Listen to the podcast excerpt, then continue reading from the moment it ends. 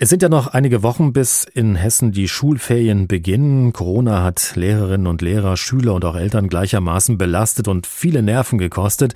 Die meisten dürften sich jetzt nach einem schönen Urlaub sehen und die Normalität zumindest irgendwie ein wenig zu erhoffen, die vielleicht in den nächsten Wochen wieder zu uns kommt. Aber wo soll man den Urlaub verbringen? Nach und nach öffnen die Bundesländer wieder für Touristen, viele aber zieht es auch ins Ausland. Wie es dort aussieht in Sachen Sommerurlaub, das wollten wir von unseren Korrespondenten und Korrespondentinnen genau wissen. Auf den Balearen, den Kanaren und den anderen Urlaubsregionen sind die Hotels aktuell etwa zu einem Viertel bis zu einem Drittel ausgelastet. Dabei haben aber noch lange nicht alle Hotels wieder offen. Auf Mallorca zum Beispiel nur ungefähr jedes fünfte. Viele warten darauf, dass Großbritannien die Regeln lockert, sodass britische Urlauber bei der Heimreise vom Spanienurlaub nicht mehr in Quarantäne müssen. Das ist aber bis jetzt nicht passiert. Trotzdem Stück um Stück machen Hotels wieder auf, nicht nur auf den Balearen zum Beispiel.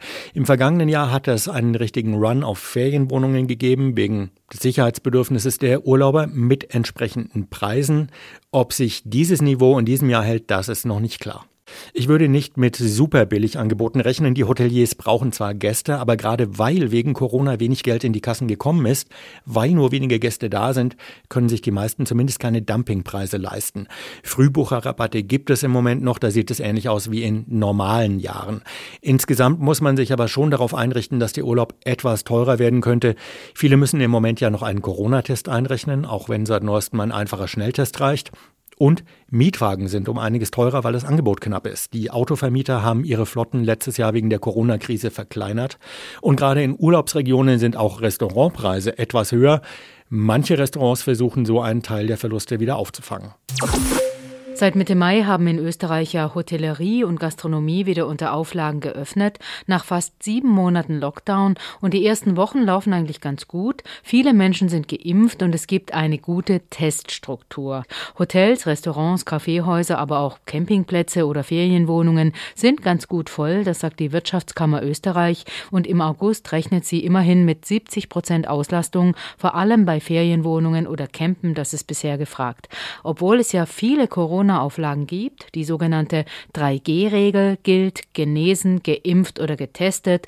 Aber es gibt ja viele einzelne Details, die man dann eben unter Umständen noch beachten muss. Das Nachtesten für die, die das machen müssen, lief nicht überall so glatt. Teststraßen waren oft voll. Die Bundesregierung hat aber selbst Tests verteilen lassen, allein in der Steiermark 500.000. Im Städtetourismus sieht es noch ziemlich mau aus in Österreich. Beispiel Wien, wo praktisch keine Touristen mehr waren, haben bisher überhaupt nur etwas mehr als die Hälfte der Hotels und so weiter aufgemacht, weil das sich einfach nicht lohnt bisher. Bars oder Nachtclubs stören sich zudem noch an der Sperrstunde, die gilt 22 Uhr, aber ab dem 10. Juni soll das immerhin um zwei Stunden nach hinten verlängert werden. Hier in Rom merkt man schon jetzt wirklich, dass wieder mehr Touristen unterwegs sind, auch wenn der Sommer gerade erst anfängt. Es sind vor allem immer noch Italiener, es sind viel, viel weniger ausländische Touristen hier als sonst und insgesamt schon auch immer noch viel weniger Touristen als vor der Pandemie. Wie das dann im August, also in den Sommerferien in den Urlaubsorten aussieht, das ist ein bisschen schwierig zu sagen, weil, und das ist der große Unterschied zu vor der Pandemie, die Menschen buchen ganz, ganz kurzfristig. Es gibt schon auch eine Untersuchung des italienischen Tourismusverbands, die haben haben Umfragen da gemacht bei Hotels, die kennen die Buchungszahlen und dieser Tourismusverband schätzt, dass deutlich mehr Touristen kommen werden als im vergangenen Jahr, aber immer noch viel weniger als 2019 und dass immer mehr Touristen in Ferienwohnungen wollen statt in Hotels. Das heißt, wer seinen Sommerurlaub in Italien machen will, der hat momentan auf jeden Fall noch Chancen, ein Hotelzimmer oder eine andere Unterkunft zu finden.